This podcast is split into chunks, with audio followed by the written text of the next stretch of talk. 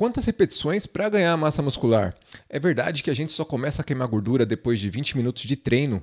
Por que não pode passar o joelho da ponta do pé no agachamento? Bora responder essas e outras perguntas que vocês me mandaram.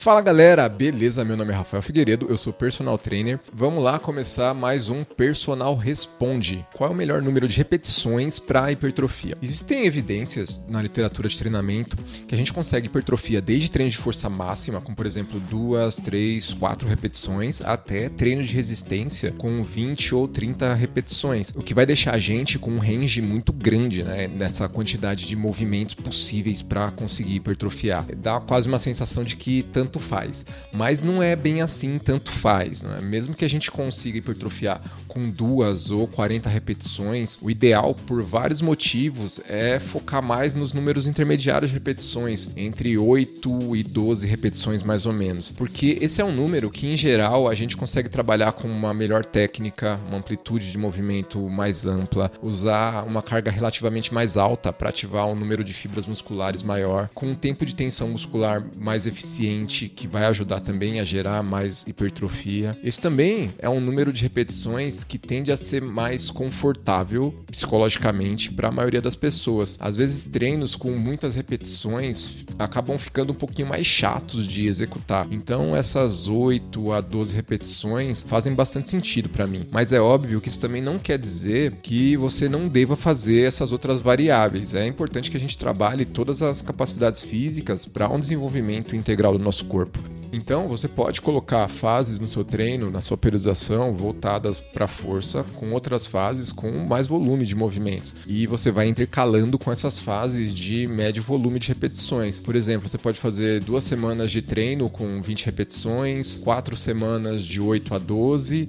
e finalizar com duas semanas de 4 a 6 repetições com mais carga. E você vai estar tá hipertrofiando em todas as fases, mesmo que esteja trabalhando capacidades físicas diferentes. Ou então você pode distribuir séries de resistência e força no mesmo treino. Não tem problema em fazer isso. Existem diversas formas de organizar o treino. São caminhos diferentes para chegar no mesmo lugar. Para quem não treina, qual que é a velocidade de perda de massa muscular por causa do envelhecimento? Os estudos mostram que em média a gente perde por volta de 3 a 8% de massa muscular por década a partir dos 30 anos de idade. Talvez você ache que é pouca massa muscular perdida, mas não é não principalmente quando a gente vai acumulando essa perda durante toda a nossa vida. Isso vai fazer com que a gente perca força, velocidade, equilíbrio, sem contar as perdas estéticas. Quanto mais massa muscular você perde, maior vai ser a flacidez, falta de tônus e a piora de postura. Mas esse número que eu passei da perda só vale para quem tem uma vida sedentária. É possível que a gente continue ganhando músculos ao invés de perder se você faz treinos de força regularmente. E nessa categoria de treino de força, você pode colocar musculação, crossfit treinamento funcional, por exemplo. Eu vou deixar linkado aqui em cima um vídeo que eu falo mais a respeito dos benefícios do treinamento de força. Dá uma olhadinha nele lá que você vai curtir também. Se você está curtindo o conteúdo, já aproveita para deixar seu like, se inscrever no canal e clicar lá no sininho para não perder os próximos vídeos e aprender a ficar em forma e cada vez mais saudável. Também já aproveita para deixar sua dúvida nos comentários que eu vou responder no próximo vídeo. Bora para a próxima. Quanto tempo eu devo dar de intervalo entre as séries? Vai depender do objetivo do seu treino. O ideal é que você encontre um intervalo entre as séries com o máximo de eficiência, que seja adequado. Ele precisa ser longo o suficiente para que seu corpo consiga se recuperar da última série e executar a próxima com qualidade, mas ele também não pode ser longo demais, porque senão isso vai acabar deixando o seu treino muito longo e vai fazer com que você perca a dinâmica de treino, vai fazer com que você fique 5 horas na academia para terminar. Para treinos de força máxima ou submáxima, de uma a quatro repetições em média com uma carga mais alta mesmo, com muita intensidade, o seu corpo vai precisar de intervalos mais longos para se recuperar. Nesse caso, a indicação é fazer intervalos de 2 até 5 minutos. Já para treinos com mais movimentos e um pouco menos de carga,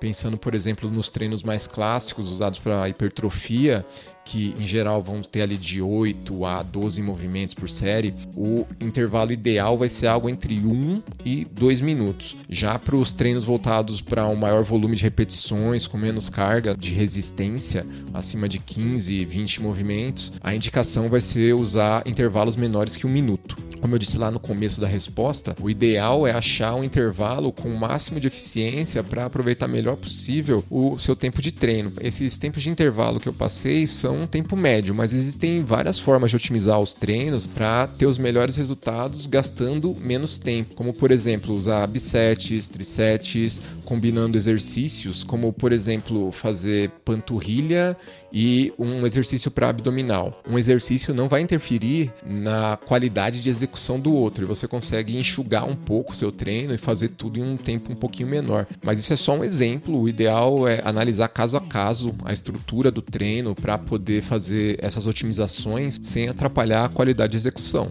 Gestantes têm que acompanhar a frequência cardíaca durante o exercício, qual que é o valor ideal. O primeiro ponto no treino para gestantes é ter liberação do seu obstetra. O segundo é ter o acompanhamento de um professor capacitado para atender esse tipo de público. Eu não recomendo que gestantes treinem sozinhas, porque a gestação não é uma doença, mas existem cuidados que devem ser tomados durante o treino para não gerar nenhum problema. E um desses cuidados é trabalhar em uma faixa de intensidade segura, né? E a frequência cardíaca ajuda a gente com isso. O ideal é fazer um teste de esforço para determinar a frequência cardíaca máxima e treinar em um percentual entre 60 e 80% dessa frequência.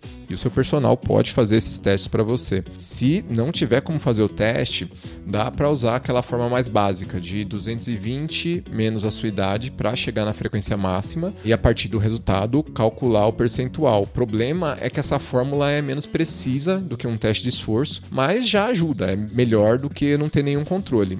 Nesse caso, para dar um exemplo, se a futura mamãe tem 30 anos de idade, a gente faz o seguinte, a gente pega 220 menos 30, que vai dar 190. Essa é a frequência cardíaca máxima. Para trabalhar dentro desse range de 60 a 80%, a gente tem que ficar entre 114 e 152 batimentos cardíacos por minuto para estar dentro de uma faixa segura e eficiente. A gente também pode usar como complemento uma tabela subjetiva de esforço de 0 a 10. E nesse caso, 0 representa nada de esforço é, um treino nada cansativo e 10 seria algo extremamente exaustivo.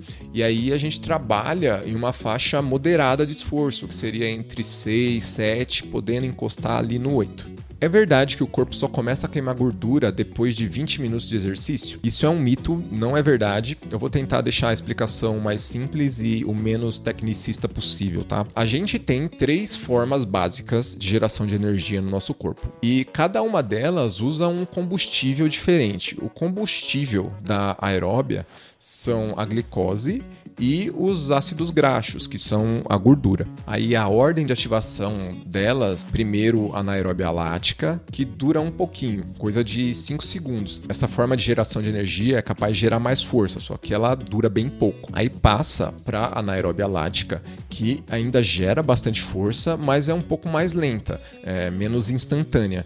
E ela dura um pouco mais, até uns 2, 3 minutos. E na sequência, o aeróbio que é uma forma de geração de energia mais lenta, capaz de gerar menos força, mas é bem mais resistente, capaz de durar longos períodos de tempo. Sabe aquela corrida de uma hora sem parar? Então, ela vai depender muito do aeróbio. Esse mito apareceu porque imaginavam que o corpo iria usar toda a glicose, os carboidratos, para gerar energia primeiro, para só depois começar a usar a gordura que está acumulada no nosso corpo. Mas já existe comprovação que, na verdade, tudo acontece meio que ao mesmo tempo. E até os três modos de produção de energia nunca vão trabalhar completamente isolados. Não é que um está ali funcionando, aí ele desliga completamente para ligar o outro. Na verdade, todos estão trabalhando ao mesmo tempo, só que em cada fase um vai ter exigências, né? um percentual de, de ativação maior ou menor. Tudo vai estar tá trabalhando em conjunto ao mesmo tempo. Nunca vai ser demais lembrar que se você quer queimar gordura, você precisa introduzir na sua rotina de treinos tanto exercícios aeróbicos quanto exercícios de força, junto de uma alimentação saudável e com déficit calórico. Por que, que não pode passar o joelho da ponta do pé no agachamento? Na verdade, você não só pode passar, como você deve passar o joelho da ponta do pé no agachamento.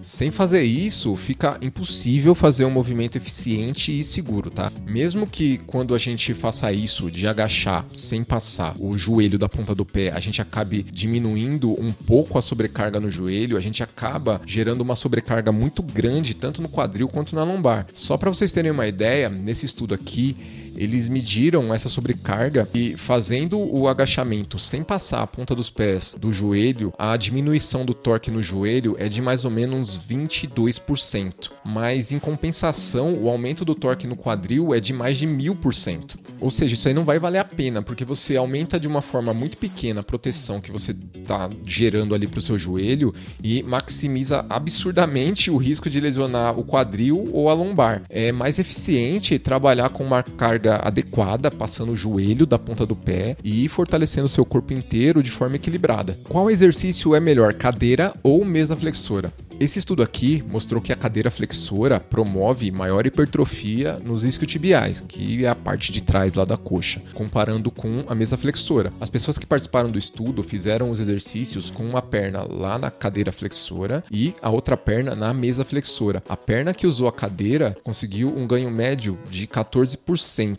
de hipertrofia, enquanto a perna que usou a mesa flexora conseguiu um ganho médio de 9%. E o motivo que os pesquisadores apontaram para esse melhor resultado Aqui na cadeira flexora, os músculos isquiotibiais ficam mais alongados quando você está na posição sentada, o que provoca um maior estresse muscular e, consequentemente, acaba otimizando os resultados. Então fechou, pode jogar a mesa flexora no lixo, porque agora eu só vou usar a cadeira. Calma lá, meu jovem, que não acaba aqui. A gente não pode analisar os números assim tão a frio. A cadeira flexora teve maiores ganhos de hipertrofia, mas a mesa também gerou hipertrofia só que em uma magnitude um pouquinho menor. O que eu indico é que você dê prioridade para a cadeira flexora e use a mesa flexora como um complemento, como uma variação de treino. Ela não deixou de ser um equipamento eficiente também.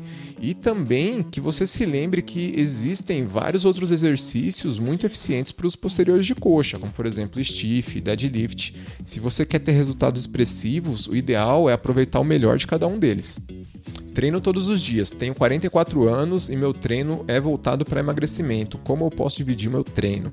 Eu, pessoalmente, gosto mais de trabalhar com treinos mais dinâmicos quando a gente tem como foco emagrecer. Eu percebo que a maior parte das pessoas se sente mais motivada com treinos circuitados e mais movimentados. Aí a gente consegue colocar mais intensidade no treino, além dessa motivação, ajudar na adesão ao programa de treino. Logo, a tendência de sucesso vai aumentar. Mas o fator mais importante para otimizar o emagrecimento é ter nos seus treinos tanto o componente de treino de força, a musculação, quanto treinos aeróbicos. Existem muitas formas eficientes de dividir isso. Se você treina uma hora por dia, por exemplo, é, você pode fazer 40 minutos de musculação e 20 minutos de aeróbico no final. É, pode distribuir o trabalho em circuitos intervalados, intercalando os exercícios de força com exercícios aeróbicos ou fazendo intervalos ativos. Existem muitos caminhos eficientes e todos vão funcionar se você treinar com intensidade, com foco, junto de uma reeducação alimentar. É isso aí, pessoal. Bora continuar se movimentando e evoluindo. Bora treinar. Valeu.